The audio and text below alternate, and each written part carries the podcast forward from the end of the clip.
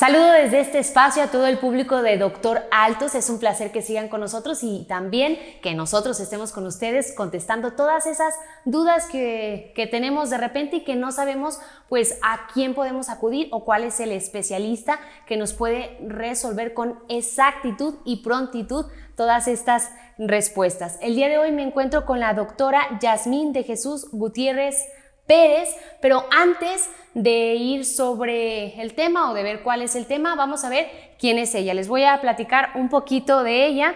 Ella tiene una especialidad en cardiología, alta especialidad en ecocardiografía, también certificado por el Consejo Mexicano de Cardiología y Ecocardiografía, miembro de la Sociedad Nacional de Ecocardiografía de México y de la Sociedad, de la Sociedad Americana de Ecocardiografía. También eh, ha participado como profesora o como docente universitario de la, materia, de la materia de cardiología. Muy bien, pues ya tenemos todo este currículum súper grande, importante. Doctora Yasmín, ¿cómo está? ¿Qué tal? ¿Bien? ¿Y usted? Bien, bien. Título de esta entrevista o prácticamente, aunque sabemos que la gama de cardiología es muy extensa, vamos a hablar específicamente de algo que todos relacionamos con este tema y es el infarto. El infarto es una enfermedad en, la cual, eh, bueno, el corazón funciona con energía, ¿no? El corazón envía la sangre al cuerpo mediante eh, un bombeo que está todo el día.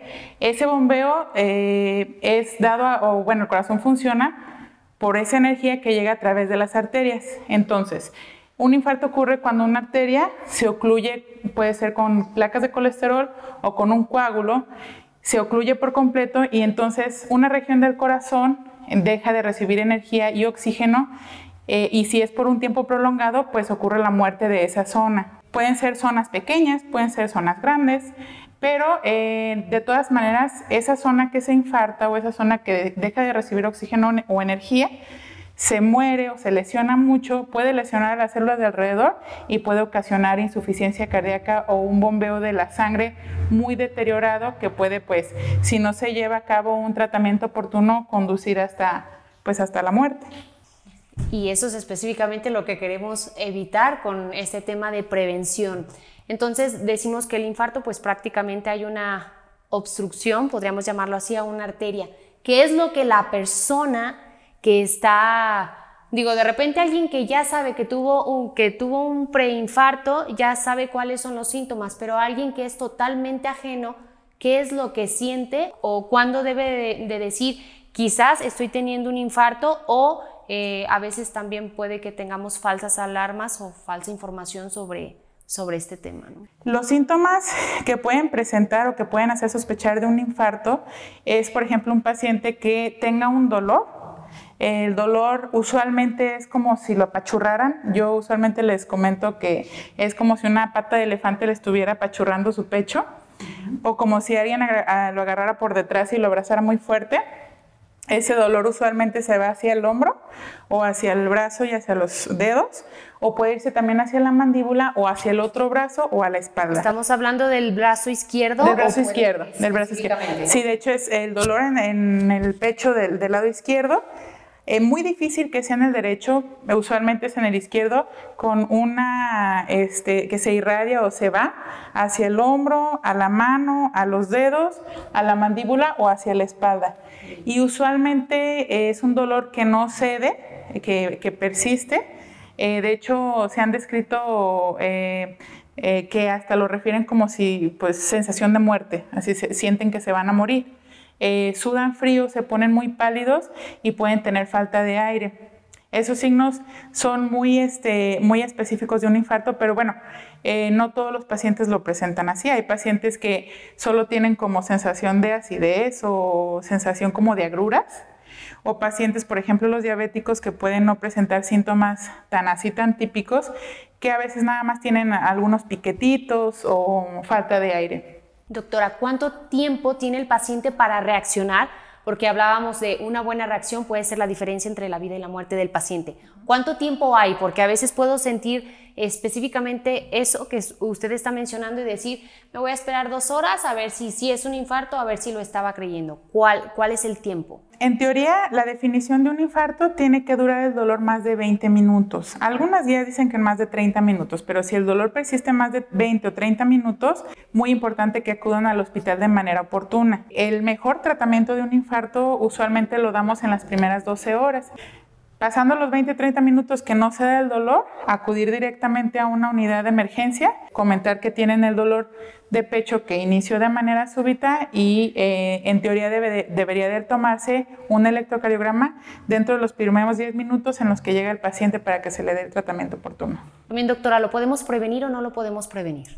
Eh, los esfuerzos mundiales es tratar de prevenir el infarto porque, eh, bueno, como epidemiología, las enfermedades cardiovasculares, ya sean los derrames cerebrales, las embolias cerebrales o eventos cardiovasculares, así se llaman, el infarto, este son la primera causa de muerte mundial. Entonces, los esfuerzos del mundo es tratar de prevenir eh, un infarto, ¿no? que es de lo que nos estamos muriendo. Los objetivos de la prevención son, uno, tener una dieta saludable, realizar ejercicio con regularidad. Usualmente recomendamos hacer más de 150 minutos semanales de ejercicio aeróbico. Puede ser caminata, bicicleta, trote, ejercicio aeróbico. Y alimentación sana y saludable vigilada por un nutriólogo de preferencia prevenir esto con el fin de prevenir diabetes e hipertensión. Pero bueno, si una persona ya es diabética o es hipertensa, el objetivo es que su diabetes y su presión esté bien controlada. Hablamos de eh, mantener un azúcar o una glucosa en sangre en ayuno en los pacientes diabéticos de menos de 130 cuando se hacen su dextroxis. Y en los pacientes... Es dextroxis? es el, examen del azúcar que se hacen con el piquetito. Perfecto. Y mantener una presión arterial en los pacientes también que ya se conocen con hipertensión en menos de 135 la presión sistólica o la que le llama la gente la alta y en menos de 85 la que le llama la gente la baja, que es la diastólica. Esas recomendaciones son recomendaciones que se han observado que disminuyen eh, la frecuencia de los infartos en una proporción muy alta de pacientes. Muy bien, pues ya sabemos cómo podemos ayudar a prevenir eh, la parte de los infartos. También una mala información que creo que en, general en la población tenemos es que creemos que los infartos son de una edad adulta. Doctora, eh, dígame cuál es la menor edad en la que se puede tener un infarto. Eh, yo creo que el paciente más joven que ha atendido con un infarto fue de 28 años. Este, bueno, pero son situaciones muy específicas, ¿no? Por ejemplo, ese paciente de 28 años eh, tenía un consumo de, toxicomanías importante que se ha asociado, también se, asocia a oclusión de las arterias del corazón de manera temprana. Pero de hecho, mientras pasan más los años, muy interesante, nuestros hábitos pésimos de vida, el poco ejercicio que realizamos, este, ah, y bueno, pues eh, el cigarro, las drogas o las toxicomanías, cocaína especialmente, este, hacen que las arterias del corazón después de los 22, 23 años se empiecen a llenar de colesterol y cada vez es más frecuente que nosotros veamos pacientes cada vez más jóvenes. Antes veíamos pacientes de 55, arriba de 60 años, usualmente pues era una enfermedad de viejitos, ¿no? Sí. Pero ya ahorita cada vez más 40, 42, 45 años, que pues es una edad muy, este, eh, pues muy laboral, ¿no? O sea, un paciente que sí le puede afectar la calidad de vida, este, y pues presentando una enfermedad así, pues es, es triste. Doctora, regresándonos un poquito más a esta parte de, la juventud, como, como, estamos ahora, ¿no? Este, los famosos ataques de pánico y cuando la gente eh, siente que le va a dar un ataque, específicamente cuando tiene un, eh, pues eso, un ataque de pánico, es verdad, no es verdad, puede darte un un infarto, puedes llevarlo a que sea real en ese momento solo por el ataque que prácticamente no lo creamos también de alguna manera? Usualmente las crisis de ansiedad a veces sienten los síntomas que les comenté, ¿no? Un dolor opresivo, este, sudoraciones, les da taquicardia, sienten falta de aire. Eh, pero a veces esos síntomas son solamente por ansiedad. Si la ansiedad es una persona que tiene pues eh, un temor muy intenso de algo o se pone muy nerviosa, hacen eh, una liberación de unas enzimas que, que, hacen que sientan eso, ¿no? Falta de aire, taquicardia, nerviosismo, este, incluso a veces hasta se desmayan pero en realidad eh, no es como que eso te haga riesgo de que padezcas un infarto o que lo vayas a tener en el momento. Aunque, por ejemplo, esas liberaciones de esas hormonas que se liberan cuando están muy nerviosas las personas, sí hacen que se te suba la presión hacen que te dé taquicardia y esa elevación de presión y taquicardia sí pueden generar a veces en algunos pacientes que es un colapso demasiado grande que se ocluyan por un coagulito las arterias. Es como, por ejemplo, cuando, no sé si has escuchado que, que, no se le informan a alguien alguna muerte de un ser querido y la impresión es tal que esa descarga de esas eh, hormonas hace que hagan una elevación pico de presión, hace que haya mucha taquicardia y sí pueden generar rupturas de, de placas de colesterol y oclusiones con infarto lo más importante de todo lo que estamos viendo en este momento es la parte de la, parte de la prevención. Doctora, hablamos ya de que podemos hacer este, algunos ejercicios, la alimentación, nuestro ritmo de vida, pero esto tuviera que ver también con alguna parte genética, es decir, si alguno de mis papás eh, tuvo algún infarto en algún momento, yo, aunque tenga un buen ritmo de vida, un estilo, me alimento saludablemente, ¿esto me puede repercutir a mí o no? Sí, de hecho, cuando nosotros revisamos a un paciente, eh, siempre les preguntamos si tienen antecedentes de enfermedades del corazón en la familia, eh, porque se ha visto que hay genes que pueden em, hacer que haya crecimiento de placas de colesterol de una edad muy temprana, o sea, te hablo de 20, 22, 23 años, que sea de una manera tan acelerada que a lo mejor a los 38 años, aunado a una dieta poco saludable y poco ejercicio, pues puedan presentar un infarto. La, la genética este, sí es muy importante. Muy bien, y la siguiente pregunta que me estaban acá haciendo mis compañeros que nos están dejando en este momento ahí en las redes sociales dice, si yo ya tuve un infarto, ¿qué es eh, lo que me pasará después? Si tengo alguna secuela, me imagino que a eso se refiere la pregunta. Sí, eh, te voy a hablar un poquito de lo que hacemos de tratamiento, antes de decirte lo de las secuelas. Eh, cuando una persona llega con un infarto en menos de 12 horas, eh, menos de 24, ideal menos de 12 horas, lo que se trata de realizar es eh, destapar la arteria que está tapada. para destapar una arteria que está tapada, usualmente realizamos un procedimiento que se llama cateterismo. Entonces, se pasa una guía, bueno, por la mano, por la pierna, hasta el corazón, se inyecta un colorante y ahí se ve la obstrucción de la arteria que está implicada. Ahí se trata de destapar la arteria y queda ah, el flujo permeable. Si es como si, por ejemplo, un árbol tuviera una caída, una cortada de una rama y uno la volviera a hacer y reinjertar, ¿sí?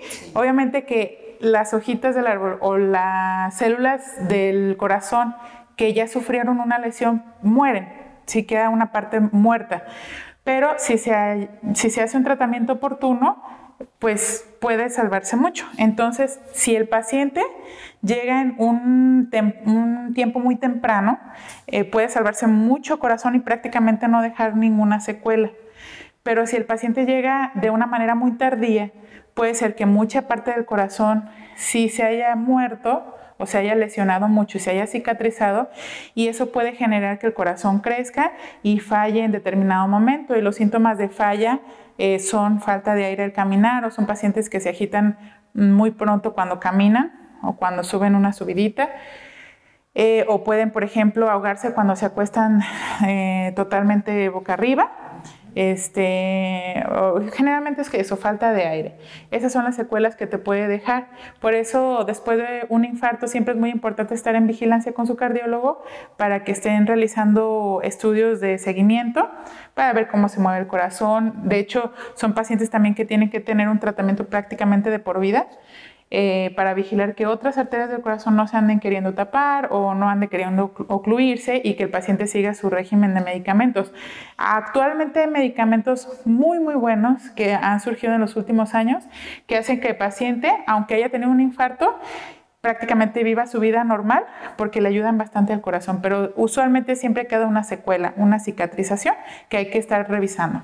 Muy interesante toda esta información. Yasmín, no sé si estás de acuerdo conmigo, pero la información da poder y ese poder necesariamente nos tiene que llevar a actuar. Si yo ya tengo toda esta información del infarto, de cuáles son los síntomas, de, cómo se puede sentir alguien que lo está teniendo en ese momento y yo estoy acompañando a esa persona, ¿qué es lo que yo debo de hacer? Si eres el acompañante de la persona enferma, eh, pues primero importante mantenerla eh, eh, con una buena oxigenación. Sí, eh, bueno, es difícil, pues por ejemplo, si estás en la calle o estás en tu casa, es difícil que tengas el acceso a alguna medicina, ¿sí? Pero lo más importante es, eh, obviamente, en cuanto tienes el paciente que tiene dolor en el pecho y si a lo mejor pierde el estado de alerta, pues llamar al, al número de emergencias explicar que tienes un paciente eh, que tiene dolor de pecho y que tiene un probable infarto y pues llevarlo prácticamente lo más pronto posible a una unidad de emergencias. Tratar de ponerle ropa cómoda o quitarle lo que tenga para que llegue mucho más fácil. Ajá. Y, este, y bueno, a veces en estos casos... Eh, aunque a veces no están como a la mano de la población, hay unos cursos que son de RCP o de reanimación cardiopulmonar básica, este, en donde te enseñan a mantener una buena oxigenación del paciente. Por ejemplo, se recomienda si el paciente perdió el estado de alerta, o sea, que esté pues desmayado, eh, lo acuestas y le puedes levantar un poco su cabeza para que se abra la vía aérea y oxigene bien. Hay que aflojarle este, todo lo que pueda obstruir el cuello y la vía aérea tratar de que tenga ropa cómoda en lo que llega el, personal de emergencias o si tienes el curso de reanimación, pues a lo mejor darle reanimación con compresiones cardíacas en lo que llega el, este, el, pues la ambulancia o los paramédicos, si por, por ejemplo tampoco detecta uno pulso, pero lo importante es llevarlo al hospital. Muy bien, pues próximamente tendremos que estar dando aquí también los cursos de RCP porque ya lo mencionamos, entonces hay que estar informados sobre todo. Yasmin, ¿algo más que quieras agregar a esta entrevista? Bueno, pues siempre es importante recordarle a la población que la prevención es la piedra angular eh, para prevenir, obviamente, eh, valga la redundancia, enfermedades, eh, que después de los 40, 45 años se, se estén haciendo revisiones cada año de su presión arterial, de su azúcar, de su glucosa, pues en sangre eh, y acudir con su cardiólogo al menos cada año, porque después de esa edad usualmente empiezan a presentarse enfermedades.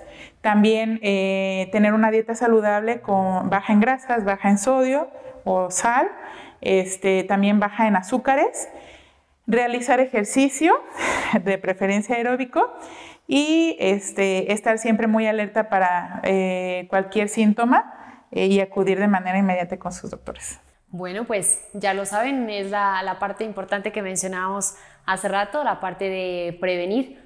Yasmín, muchísimas gracias. Tu información eh, a través de este espacio quizás salve la vida de una persona porque ya sabemos cómo actuar y esa es, eso es lo más importante. Gracias a todos ustedes por haber estado con nosotros. Gracias a todas las personas que también desde otros países nos mandan sus comentarios y nos ven a través de las redes sociales. Esto es Doctor Altos. Mi nombre es, mi nombre es Esmeralda Padilla y ha sido un verdadero placer estar con ustedes.